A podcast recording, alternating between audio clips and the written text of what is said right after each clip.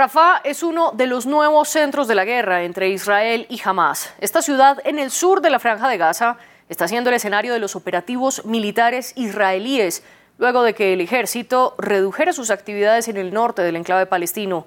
Pasó de tener 300.000 habitantes antes de la nueva ola del conflicto a recibir a cerca de la mitad de los 2,3 millones de desplazados gazatíes. Y ahora esas personas están en el fuego cruzado. Veamos más en el siguiente informe. Rafah se ha convertido en los últimos meses en una enorme ciudad de tiendas de campaña, donde habitan las cerca de 1,4 millones de personas que han huido de los bombardeos israelíes en las partes norte y central del enclave. Declarada zona segura hace solo unas semanas, Rafah pronto podría convertirse en uno de los lugares más peligrosos para estar en Gaza.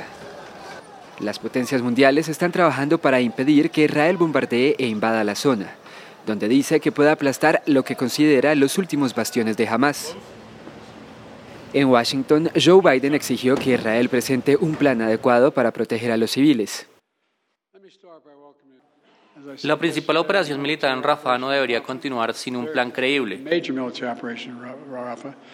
Un plan creíble para garantizar la seguridad y el apoyo a más de un millón de personas refugiadas allí algo que no es suficiente para el rey Abdullah de Jordania, que quiere que la violencia termine de inmediato. Reubicar a los civiles desplazados e intensificar los bombardeos no es una opción aceptable. La situación ya es insoportable para más de un millón de personas que han sido empujadas a Rafah desde que comenzó la guerra. Necesitamos un alto el fuego duradero ahora. Esta guerra debe terminar. Funcionarios de defensa y mediadores de Qatar, Estados Unidos, Egipto e Israel se reunirán en el Cairo para negociar un acuerdo sobre una tregua y la liberación de rehenes. Según el presidente Biden, todos los elementos clave ya están sobre la mesa. La posición de Israel es que mantiene su operación militar en Rafah para sacar a todos los militantes de Hamas de sus escondites, en el que está siendo su último bastión. Y en el marco de sus operativos allí, las fuerzas de defensa israelíes lograron rescatar a dos de los secuestrados que seguían en poder del grupo yihadista. Se trata de dos hombres de 60 y 70 años respectivamente. Ese mismo día, Israel desplegó uno de los bombardeos más letales de los últimos meses y en tan solo dos horas mataron a cerca de 67 palestinos, aunque las cifras varían. Por otro lado, las tensiones aumentan con Egipto. Esto porque Rafah es la última ciudad de la franja de Gaza hacia el sur y limita precisamente con territorio egipcio.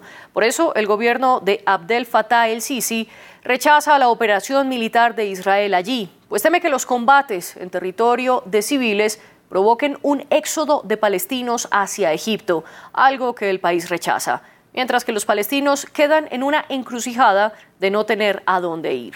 En ese sentido, desde la Oficina de la ONU para la Coordinación de Asuntos Humanitarios, advierten que el operativo en Rafah podría terminar en una matanza. Esta es la palabra explícita que utilizó la oficina. Estamos entonces camino hacia una catástrofe en Rafah, como lo advierte Naciones Unidas, o se trata, por el contrario, de una estrategia para defender a Israel y su derecho a existir, como plantea Benjamin Netanyahu. Esa es la discusión del debate de hoy. Nuestro primer invitado está en Amán, la capital de Jordania es Diego Camis, abogado y director ejecutivo de la Comunidad Palestina de Chile. Y desde Buenos Aires nos acompaña Marcelo Birmacher, escritor y periodista experto en conflicto en Medio Oriente. A los dos les agradezco su tiempo para estar aquí en el debate. Y a ustedes, nuestra audiencia, los invito a que dejen todos sus comentarios. Estamos en las redes sociales como arroba france24-es. Y también pueden ver este debate en YouTube o escucharlo a través de nuestras plataformas Apple Podcast, Spotify, Deezer y TuneIn. Diego Camis, comienzo con usted. ¿Cómo describiría lo que está ocurriendo en Rafah en este momento? Hoy día lo que estamos viendo básicamente, eh, lo, que lo que está haciendo Israel con el pueblo palestino es un genocidio. Yo creo que así se ha manifestado y eso está bastante claro. La intención es genocida porque Primero se le dijo a la población de la Franja de Gaza que desocupara el tercio norte de la Franja de Gaza. Luego se le desplazó hacia la zona básicamente de Hanel Yunes y Rafa. Se atacó Hanel Yunes y hoy día tienen a toda la población civil concentrada en un espacio que, bueno, hay distintos, pero más o menos son 55 kilómetros cuadrados, donde hay 1.400.000 personas. Y, está, y eso está siendo bombardeado. Es imposible que hayan bombardeos sin que hayan víctimas civiles. Ya van, las últimas cifras que yo manejo son 28.300 asesinados, de los cuales 12.250 son niños. Eh, ¿Qué más se necesita para parar esto? Como dijo el secretario Borrell, eh, ya no basta con palabras. En ese sentido se agradece que por primera vez Estados Unidos, Inglaterra y hoy recientemente Francia hayan tomado medidas concretas, en este caso contra los colonos, pero que es una forma de presión a Israel, más lo que se hizo España, Bélgica, Japón y la decisión de ayer de, la Corte Suprema de los Países Bajos de, de prohibir la exportación de armas a Israel. En el fondo, hoy día cualquiera que ayude a, con suministros militares lo que está haciendo es contribuir un genocidio, tal como lo dijo la Corte Internacional de Justicia. Usted habla entonces de un genocidio en Rafah. Marcelo Birmacher, también le doy la bienvenida a usted al debate. ¿Usted coincide con esta postura o cómo describe lo que está ocurriendo en esta ciudad? Eh, no coincido en absoluto con la postura. Eh, la Corte Internacional de Justicia eh, negó categóricamente que fuera un genocidio, no lo aceptó, no aceptó esa acusación de Sudáfrica y lo que resulta llamativo es que pesar de estas eh, denuncias que están haciendo, prefieran mantener a los rehenes antes que hacer la paz. El combate se está dando por dos eh, circunstancias fundamentales. Una, porque prefieren tener cautivos judíos antes que convivir con Israel. Y el otro es porque los ejecutores de la matanza del 7 de octubre del 2023, que incluyó centenares de mujeres violadas, 1.500 asesinados y centenares de secuestrados, entre ellos bebés, tomaron como rehén también a la población civil palestina en su intento permanente de exterminar al pueblo judío. Yo le quiero leer dos artículos de la Carta Fundacional de Hamas. Esto lo pueden googlear con mucha facilidad. No es una interpretación, es literal. El artículo 7 de la Carta Fundacional de Hamas dice, el día del juicio no llegará hasta que los musulmanes combatan contra los judíos, cuando el judío se esconderá detrás de piedras y árboles. Las piedras y los árboles dirán, oh musulmanes, oh Abdullah, hay un judío detrás de mí, ven a matarlo. Y el artículo 13 de la Carta Fundacional del Grupo Hamas dice, y las iniciativas y las llamadas soluciones pacíficas y conferencias internacionales están en contradicción con los principios del movimiento de resistencia islámica. Esas conferencias solo son maneras de instalar a los infieles en la tierra de los musulmanes en calidad de árbitros. ¿Desde cuándo han hecho justicia los infieles a los creyentes? No hay solución para la cuestión palestina si no es a través de la yihad, la guerra santa. Las iniciativas, las propuestas y las conferencias internacionales son una pérdida de tiempo y empresas vanas. En este sentido, y con esto voy cerrando esta primera locución, jamás se intentó exterminar al pueblo judío, lo dice en su carta fundacional, forma parte de un movimiento fundamentalista que incluye a ISIS, Al Qaeda, a Boko Haram, son también aliados de la teocracia femicida iraní son aliados de quienes asesinaron en Francia a los periodistas de Charlie Hebdo y tienen los ideales del nazismo hitleriano. Cuando en Berlín las tropas de los aliados nos estaban librando a los hombres libres, al mundo libre, la estaban librando del nazismo, lamentablemente también morían civiles alemanes que habían votado a Hitler en ese caso. Pero la culpa era exclusiva de Hitler. Y cierro con estos dos datos. Hoy se conoció una imagen de Siwan, el líder fascista o nazi de Hamas, huyendo por debajo de un túnel, mientras que continúan Hamas, el grupo nazi Hamas, continúa apresando bebés y civiles judíos por ser judíos. No había un solo judío en Gaza.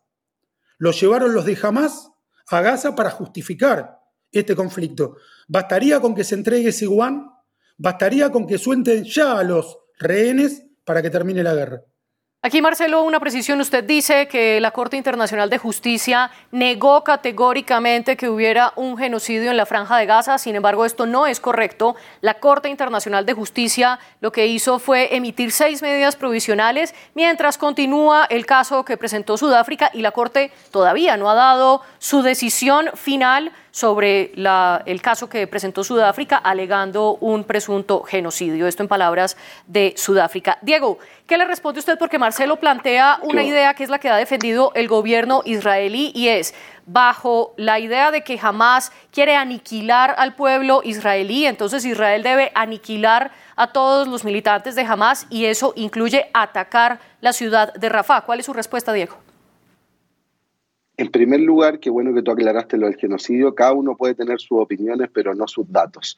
Los datos y las cosas son objetivas y finalmente si estamos en un debate uno tiene que ser respetuoso de la realidad, porque claramente como tú señalaste, la Corte lo que está haciendo es la investigación sobre el genocidio. En, en ningún caso la Corte negó que existía un genocidio. Eh, yo creo que acá hay que poner las cosas muy relevantes en decir de que la realidad es que lo que está haciendo Israel no es contra Hamas, es contra todo el pueblo palestino. Y dos datos muy precisos sobre eso. En Cisjordania no hay Hamas. ¿Y qué ha pasado en Cisjordania? Los ataques a los hospitales palestinos en Cisjordania, en Jenin, en el norte de Cisjordania. Aquí hay un pueblo ocupado y un Estado ocupante. Hay un pueblo que por 75 años, más de 75 años, se le han vulnerado todos sus derechos y un Estado que nunca en sus más de, en sus más de 75 años de historia ha respetado ninguna resolución que tiene que ver con el, con el tema palestino. Por lo tanto, acá hay que poner las cosas. Es un Estado el que está incumpliendo la legalidad internacional. Luego, existen normas de la autodefensa. ¿Todos los países tienen derecho a la legítima defensa y eso incluye Israel? Sí, totalmente. Pero los países no tienen derecho, bajo sobretexto de la autodefensa, a cometer un genocidio, a atacar a población civil. En la guerra existen normas y están reguladas por el derecho internacional, pero es como es costumbre de los israelíes, no respetan el derecho internacional, no respetan la legalidad internacional. Entonces, finalmente, acá hay que poner las cosas. Es un pueblo ocupado, un pueblo al cual se le han vulnerado sus derechos y un miembro de Naciones Unidas que se comprometió a respetar las resoluciones de Naciones Unidas y el derecho internacional, que lleva más de 50 años de ocupación, está cometiendo un apartheid en los territorios ocupados y además hoy día está cometiendo un genocidio contra la población palestina. Insisto, las, guerras tienen reglas y hoy día lo que ha hecho Israel es estar cometiendo un genocidio. No puede justificar esto bajo la defensa. Y segundo, si es que esto fuera solo contra Hamas, ¿cómo se justifica el ataque a iglesias, por ejemplo? ¿Cómo se justifica el haber bombardeado la iglesia de San Porfirio? ¿Cómo se justifica el bombardear hospitales? ¿Cómo se justifica el bombardear ambulancias, como el caso de esta niña Hel, que fue tan famoso hace unos días, que llamó pidiendo ayuda y fue asesinada ella y los paramédicos? Por lo tanto, no es justificable lo que está haciendo el gobierno fascista compuesto por Netanyahu y extremistas, colonos, criminales de guerra, porque las colonias son criminales de guerra, como, las colonias constituyen un crimen de guerra, como Smotrich y Benekvir, que yo creo que es el gobierno más fascista que ha existido después de, de muchos años en el mundo, basta ver las declaraciones que han dicho, basta que 12 miembros del gabinete israelí hicieron una conferencia en Jerusalén para volver a poner colonias en Cisjordania. Eso devela claramente las intenciones del gabinete israelí. Veamos el mismo presentación que hizo Sudáfrica, las declaraciones de, que se contienen ahí sobre, sobre, sobre ello. Entonces, hoy día lo que se está viendo es un, genocidio y lo que está diciendo bajo una propaganda de que lo que está haciendo Israel es por jamás, claramente acá no es jamás el que, eh, que está siendo atacado, sino es todo el pueblo palestino el que está bajo ataque, incluso en Cisjordania donde no existe jamás. Les voy a pedir que reencaucemos nuestro debate. Aquí no vamos a discutir si lo que está ocurriendo no en la franja de Gaza es genocidio o no. Ya esperaremos también la decisión de la Corte al respecto. Quiero que nos concentremos en Rafah para entender particularmente lo que está ocurriendo en esta ciudad. Diego decía previamente que los ataques de Israel y los operativos de Israel no son contra Hamas, sino contra el pueblo palestino y daba un dato que en 55 kilómetros cuadrados que comprende la ciudad de Rafah hay más de 1,4 millones de desplazados palestinos y que así es imposible que un bombardeo no mate civiles. Marcelo, ¿cuál es su respuesta ante esto? El mote de nazi para Hamas no es metafórico o interpretativo y jamás deviene, deviene perdón, linealmente del mufti de Jerusalén, Amir al-Husseini, que se entrevistó con Hitler y planificó junto a Hitler el exterminio de los judíos del Medio Oriente y del mundo. Jamás responde directamente a ese lineamiento ideológico. Y una de las evidencias que lo demuestran es que, reitero, en 2006 Israel se retiró eh, absolutamente de Gaza. No quedaba eh, ningún judío en Gaza, ni civil ni militar. Volvió a haber judíos en Gaza porque jamás el grupo nazi terrorista jamás llevó a los judíos de Israel a Gaza. Los llevaron. Y ahí se produce el intento de Israel, ineludible, de rescatar a sus civiles. Por otra parte, hay una alianza entre eh, la autoridad palestina dirigida por Abbas y el grupo que tomó el poder violentamente en Gaza, que es Hamas. No obstante, Israel no ataca Cisjordania como está atacando al grupo nazi Hamas en Gaza, que representa una amenaza existencial para los judíos de Israel. Pero, pero, además, discúlpeme, lo interrumpo, Marcelo, más allá, más allá de, de, Hamas y la alineación ideológica de Hamas o no, o fundacional, ¿Qué pasa con los civiles que hay en la franja de Gaza? Porque sin duda alguna hay civiles. Los diferentes organismos de Naciones Unidas hablan de más de un millón y medio de civiles en la franja de Gaza. Es una tragedia. No debería morir ni un civil. La responsabilidad eh, no principal, sino hegemónica es de Hamas, porque debiera haber protegido a sus civiles rendiéndose, rendiéndose incondicionalmente, como lo hizo el almirante Dinitz luego del suicidio de Hitler, la rendición incondicional para proteger a su población y por sobre todo inicialmente soltar a los rehenes. ¿Cómo se entiende que estén haciendo denuncias de eh, violaciones a los derechos humanos mientras retienen rehenes civiles judíos? ¿Para qué? Si lo que quieren es que no haya más bombardeos. Y Egipto también podría haber trabajado con eh, Hamas para que los civiles palestinos puedan refugiarse en Egipto, mientras jamás y quienes lo votan y quienes lo apoyan prefieran tener cautivos judíos antes que vivir, que es lo que están haciendo desde que se fundó el Estado judío. Que cuando se fundó el Estado judío había un Estado palestino propuesto que fue invadido en Cisjordania por Jordania y en Gaza por Egipto, mientras que Israel se había mantenido en el territorio que le había asignado la ONU. Desde entonces hasta ahora no ha dejado de ver el intento por parte del fundamentalismo eh, de grupos como Hamas, de dictaduras como la dictadura en su momento siria, de destruir el Estado judío. Y eso es lo que provoca esta guerra en, la, en las guerras dramáticamente, y eso yo lo lamento profundamente. Para mí los civiles son todos iguales. Lamento profundamente la muerte de civiles en la guerra. Y volviendo sobre ese punto de los civiles, Diego, quiero preguntarle algo, porque el gobierno israelí afirma que el primer ministro Benjamin Netanyahu le pidió públicamente a todas las fuerzas de seguridad desde el 9 de febrero, esto es antes del rescate de los dos secuestrados y antes del bombardeo que dejó más de 60 muertos en, en Rafah, le pidió públicamente a las fuerzas de seguridad que hicieran un plan para evacuar a los civiles precisamente de esta ciudad gazatí. ¿Qué responde usted al respecto? ¿Es suficiente este plan? Primero, no, pero primero no puedo dejar pasar ciertas premisas totalmente falaces que hizo Marcelo en su reciente comentario. Una, Israel no se constituyó pacíficamente. El, plan de partición le otorgaba a Israel el 55%, finalmente Israel se terminó constituyendo el 78%. Israel expulsó, hizo una limpieza étnica de la población palestina de los lugares donde se constituyó, expulsando a más de 750.000 personas. Por eso la concentración demográfica en la franja de Gaza porque son refugiados que según el derecho internacional tienen derecho a volver a sus hogares, que están donde hoy se constituyó el Estado de Israel, y Israel, después de 75 años, aún no los deja regresar a sus hogares. Entonces, todas estas premisas falsas. Luego se, señala que hay una alianza entre Abbas y, jamás, por favor que alguien me diga eso, son enemigos acérrimos, ¿dónde está? O sea, no, no puedo seguir con estas premisas falsas porque luego dice que Israel desocupó Gaza. Efectivamente, retiró las colonias que tenía en Gaza ilegalmente, pero el que controla la franja de Gaza es Israel. No entra ni sale nada de la franja de Gaza si no es con la autorización de Israel. Entonces, por favor, un poco más de seriedad. Y segundo, plantear eh, de que lo que dijo Netanyahu, de un plan de evacuación, ¿a dónde van a evacuar los civiles?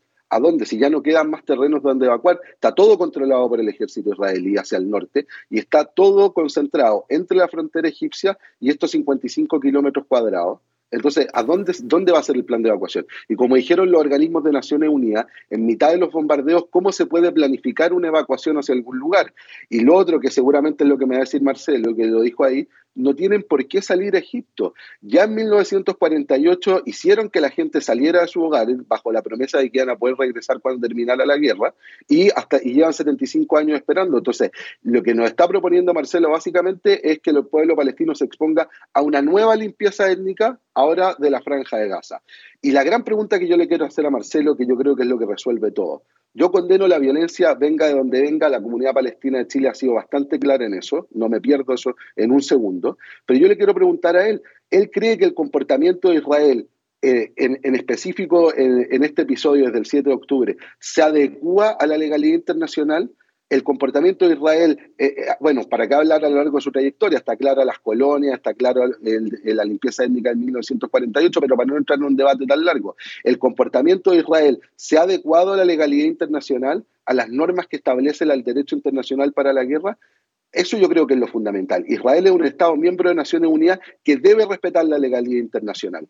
Y yo creo que efectivamente lo que está haciendo Israel es que no ha respetado absolutamente la legalidad internacional, porque el fin no puede justificar los medios y no puede cometerse un genocidio ni atropellar la legalidad internacional, que es el orden que se ha dado el mundo, eh, a fin de, cumplir ciertos fines. No se puede hacer eso. Entonces mi pregunta es, ¿él cree que, él, que Israel ha estado acorde con la legalidad internacional desde el 7 de octubre, con estos bombardeos masivos, los bombardeos incluso en, en hospitales en Cisjordania? Marcelo, le traslado esta pregunta de Diego. ¿Cumple Israel con las normas internacionales? Y añado otra que dijo él previamente. ¿A dónde van a evacuar los civiles de, de Rafah si no pueden ir al norte de la franja de Gaza y tampoco hacia Egipto?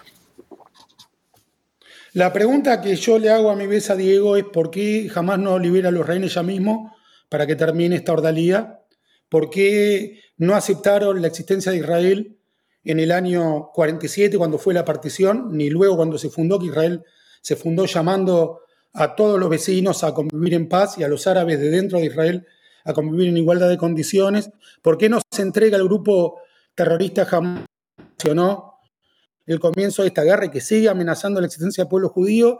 Y respecto de la acción militar de Israel, considero que es muy similar a lo que fue la acción de los aliados contra el nazismo en la Segunda Guerra Mundial. Es una guerra que está librando el mundo libre contra una organización que es un movimiento fundamentalista nazi que lo componen, repito, organizaciones como Hamas, como Hezbollah, que también es aliada, como Boko Haram, como Al Qaeda, que atentó contra las Torres Gemelas, como ISIS, que atentó contra Charlie Hebdo, y en esa guerra el mundo árabe debería tomar una actitud proactiva de protección de los civiles y de no preferir la matanza de judíos a la protección de sus propios civiles. Repito, en la Alemania nazi del año 45 uno se podía preguntar quién es la culpable principal de esta ordalía que se está viviendo. ¿Son las naciones aliadas que salieron a defender la libertad y a parar a Hitler o era la Alemania hitleriana? Yo no tengo dudas de que es eh, el grupo terrorista Hamas el que está produciendo la muerte de civiles en Gaza y que podría eh, interrumpir ya mismo la guerra eh, entregando a los criminales que cometieron la masacre del 7 de octubre, pero inicialmente liberando a los rehenes. Eso es el paso fundamental y definitorio para la paz. No hay, eh, corrijo la afirmación que hice inicialmente, la Corte Internacional de Justicia no determinó que haya un genocidio, no lo determinó. Eh, no estaba sucediendo un genocidio, Israel está atacando al grupo terrorista Hamas y en una guerra, lamentablemente, y ahí creo que no hay diferencias. Yo lamento y padezco la muerte de cada civil y es lo que lo diferencia taxativa y ontológicamente del grupo terrorista jamás que fue directamente a masacrar civiles, a secuestrar bebés, eligió bebés para secuestrar y a violar mujeres. Sí, Ningún país del mundo hubiera permitido que esa catástrofe humanitaria permaneciera impune, hubiera salido a defender a los suyos, como lo está haciendo Israel, o eh, tomando todavía menos precauciones que Israel, porque Israel durante semanas avisó que iba a salir a defender a sus civiles indefensos. Y ya voy a trasladarle la pregunta que usted le hace a Diego, pero antes quiero contrapreguntarle, Marcelo, esa defensa de la libertad, como usted la llama, debe ser acorde y respetando las normas internacionales. Definitivamente, y acá no se está violando por parte de Israel ninguna norma internacional. Sí, por el lado de Hamas hay algo, y yo diría de los que lo votan y los que lo apoyan a Hamas, que es incomprensible para quienes compartimos los valores liberales, humanitarios y los derechos humanos. ¿Por qué no sueltan ya mismo a los rehenes para terminar la guerra? Eso es algo inexplicable. Si dicen, no tenemos comida, no tenemos agua, pero tienen para darle a los judíos que tienen cautivos, ¿por qué no los sueltan? Dicen, no queremos que los judíos ocupen nuestro territorio. ¿Por qué llevan judíos a su territorio cuando no había judíos en su territorio? Y esta pregunta... Esa es la pregunta que yo no me puedo responder. Y justo esta pregunta se la voy a, trasladar a Diego. Diego, porque jamás, además de ser un grupo militar, es un grupo político que gobierna, que gobierna la franja de Gaza desde hace más de seis años. Siendo el poder de facto de la franja de Gaza, ¿por qué entonces mantiene los más de 100 secuestrados que tienen su poder y que raptó desde el 7 de octubre la mayoría de ellos civiles israelíes? Primero, antes de contestarte eso, o sea, me parece de verdad una vergüenza las posturas que tú estabas hablando, Marcelo. O sea, estás mintiendo públicamente en televisión. Eso de verdad, o sea, vas a ser recordado tal como los defensores del apartheid sudafricano. Porque, o sea, ¿cómo puedes hablar de valores liberales si en el gabinete de Israel hay gente como Benekbir o Smotrich? que llama abiertamente a la limpieza étnica de Palestina. ¿Cómo puedes decir que Israel se constituyó pacíficamente como un Estado si hizo una limpieza étnica? O sea, yo, o sea, no puede alguien venir a la televisión a mentir de esa manera. Es una vergüenza lo que está haciendo, de verdad. No, no, no se puede. O sea, ¿cómo puedes hablar de que Israel tiene valores liberales cuando tiene a personas del talante de ve las declaraciones, ha sido procesado por lo peligroso que es en el mismo Israel el señor Benekbir que tiene a cargo a la seguridad un señor que fue a repartirle almas a los colonos, un señor que es un colono que vive en un asentamiento en Kiryat Arba. O sea, ¿cómo puedes hablar de que Israel es un país que defiende los valores liberales? ¿Cómo puedes decir que Israel, si incluso su máximo aliado, como es Estados Unidos, está tomando sanciones? Veamos en lo que partió acá diciendo el presidente Biden. O sea, es una vergüenza que mientas así en televisión. ¿Cómo puedes tener cara para decir las cosas que estás diciendo? Yo sobre los rehenes, estoy o sea, lo ha dicho la comunidad palestina de Chile, nosotros estamos totalmente en contra de la violencia, venga de donde venga. Eh, hemos condenado la muerte de, los civiles, tanto palestinos israelíes.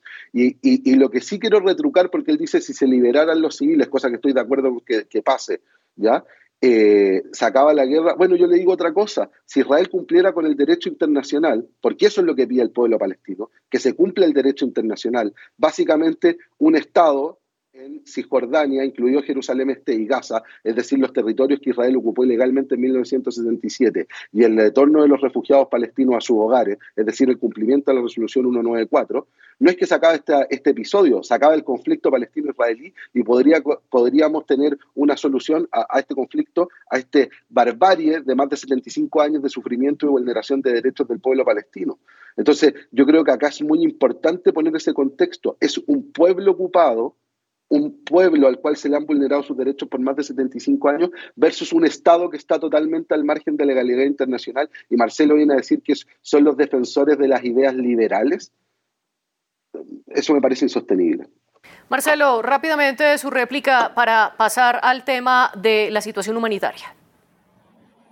No me pareció que Diego dejara claro que pide ya mismo que suelten incondicionalmente a los rehenes. Me parece que exige, igual que jamás, que haya un intercambio, que Israel tenga que hacer algo para que suelten a los rehenes incondicionalmente ya, sin ningún tipo de condición. Esa es una. Cualquier víctima civil no puede tolerarse sea palestino o israelí. No, me pierdo en Pero los tienen que soltar incondicionalmente ya, ¿sí o no? Sí. Tienen que soltar a los rehenes ya, inmediatamente. Sí, en eso estamos de acuerdo. Perfecto. Perfecto. En eso estamos de acuerdo.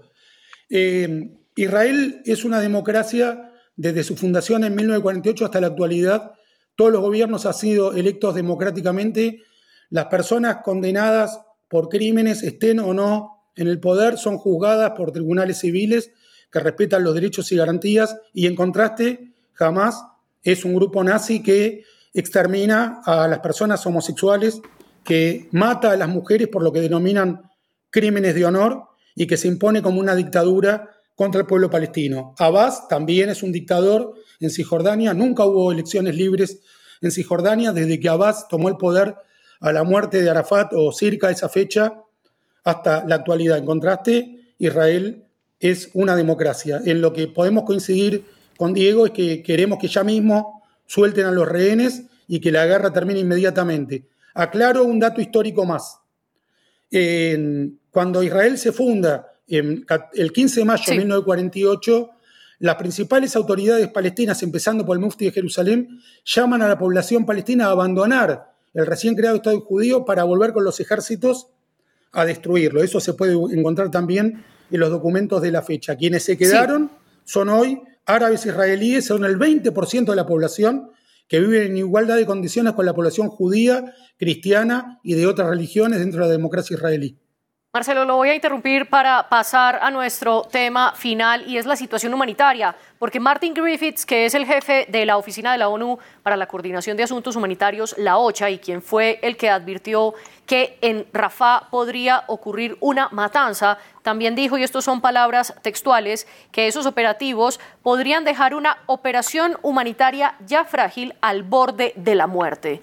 Y es que Rafah es el paso principal por donde están entrando los cerca de 200 camiones diarios con ayuda humanitaria para toda la franja de Gaza, dado que los otros puntos hacia el norte y el este del enclave palestino están siendo controlados por los israelíes. Y por otra parte, fue este corredor, el de Rafah, el primero que se abrió en noviembre para permitir la salida de extranjeros. Siendo así, si Rafah es atacado, Diego, ¿en qué queda la situación humanitaria? Yo creo que el, el ataque a Rafah es la última etapa del genocidio. Eso es lo que pretenden. Y de hecho, lo que dijo Marcelo, o sea, le, invitaron a salir a la población en 1948 para después no dejarla volver. ¿Ya? Él dice que salieron voluntariamente. En la guerra esas personas salgan voluntarios forzadamente, tienen derecho a volver a su hogar. O sea, basta de propaganda y de mentira. ¿ya? No, no, no se puede tener un debate así. Me dice que Israel es una democracia. Claro, si él considera que solo el voto es una democracia, bueno, odio usar estos ejemplos, pero Hitler llegó democráticamente al poder y no por eso yo lo considero que haya sido un demócrata. ¿ya? En Israel lo que pasa hoy día con los palestinos que no fueron expulsados que hoy día constituyen el 20% es que viven bajo un régimen de apartheid. Así lo ha denunciado Human Rights Watch, así lo ha denunciado Amnistía Internacional. Yo acabo de estar con diputados palestinos de, Israel y ellos mismos te dicen que hay un apartheid, hay más de 56 leyes que los discriminan. Entonces, ¿cómo Israel va a ser considerada una democracia? Si él considera que ir y votar es una democracia, Claro, pero te digo, odio usar esta comparación, pero Hitler llegó democráticamente al poder, por un voto al poder y yo por eso no lo considero demócrata. Entonces, yo un Estado que está haciendo, que lleva, lleva paulatinamente 75 años al margen de la legalidad internacional, que ha ya entrado, yo creo, en una verdadera locura en los últimos años, con la expansión de los asentamientos, con el trato a los colonos, y que hoy día está en Rafa, sofocando una población que ya lleva meses asediada, que le dijeron desplácese hacia Rafa para estar segura, y hoy día lo único que está haciendo es bombardearla y asesinando a civiles indiscriminadamente sobre texto de autodefensa, es algo injustificable y va a ser una masacre recordada por la historia como uno de los crímenes más atroces. Y personas como Marcelo, que están defendiendo esta aberración, van a ser recordadas como los defensores del apartheid o de otros regímenes genocidas. Marcelo, su réplica y en qué queda la situación humanitaria en Rafah. Primero que yo estoy realmente satisfecho de que mi voz vaya a quedar grabada defendiendo la libertad y la democracia contra los islamonazis de Hamas. reitero que mi mención a Hitler no es metafórica. El mufti de Jerusalén, el principal líder religioso y político árabe de la Segunda Guerra Mundial, se reunió eh, con Hitler físicamente en Berlín fue apoyado por los principales líderes árabes y palestinos de la época, era el islamo-nazismo que continúa hasta hoy, seguido por Hamas, eh, los que invitaron a retirarse a la población palestina. Sí, pero, volvamos sobre la pregunta porque se nos acaba el tiempo, Marcelo. Situación humanitaria en Rafah, ¿en qué queda? La situación humanitaria en Rafah es eh, imprescindible solucionarla ya mismo y eso tiene que ser que haya un liderazgo palestino que no sea islamonazi como jamás, para que la ayuda humanitaria llegue a los civiles y no como está ocurriendo ahora, que Israel envía ayuda humanitaria y jamás la usa para seguir eh, manteniendo a los rehenes e intentando asesinar a civiles judíos en Israel. Tiene que llegar eh, ayuda humanitaria a partir de la rendición incondicional de Hamas y de la liberación de los rehenes. Del mismo modo que apenas eh, Hitler se suicidó y el almirante Dinitz se rindió, comenzó a fluir la ayuda humanitaria para los sobrevivientes alemanes que habían intentado antes exterminar a los judíos y dominar el mundo. Es fundamental que jamás se rinda para que la ayuda que ya está llegando pueda llegar a los civiles en vez de a los terroristas. Diego Camis y Marcelo Birmacher, lastimosamente llegamos al final del debate. Gracias por estar aquí exponiendo sus ideas. La producción de este programa estuvo a cargo de Laura Garzón y la de los invitados la tuvo Tania Herrera. Gracias al equipo que hace este programa posible. Ustedes sigan con más información aquí en France 24.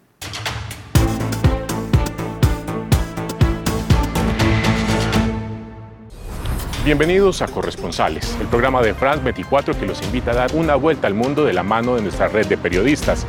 Cada semana, una vuelta al mundo con los reportajes de los corresponsales de France 24. Corresponsales en France 24 y France24.com.